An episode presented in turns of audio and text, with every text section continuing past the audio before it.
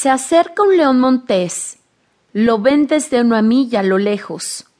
Cautelosos los musmones deciden quedarse sin empujones.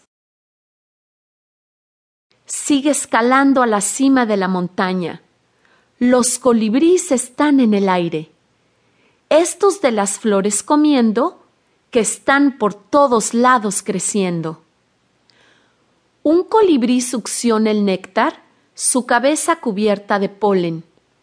De estos pájaros dependen las flores, para ayudar así a tenerlas de colores. Mil pies más sobre el nivel del mar. Sobre una roca que pesa una tonelada, una marmota de vientre amarillo toma el sol, encantada. Se voltea y silba para que las otras vean, como alertando, al águila volando sobre ellas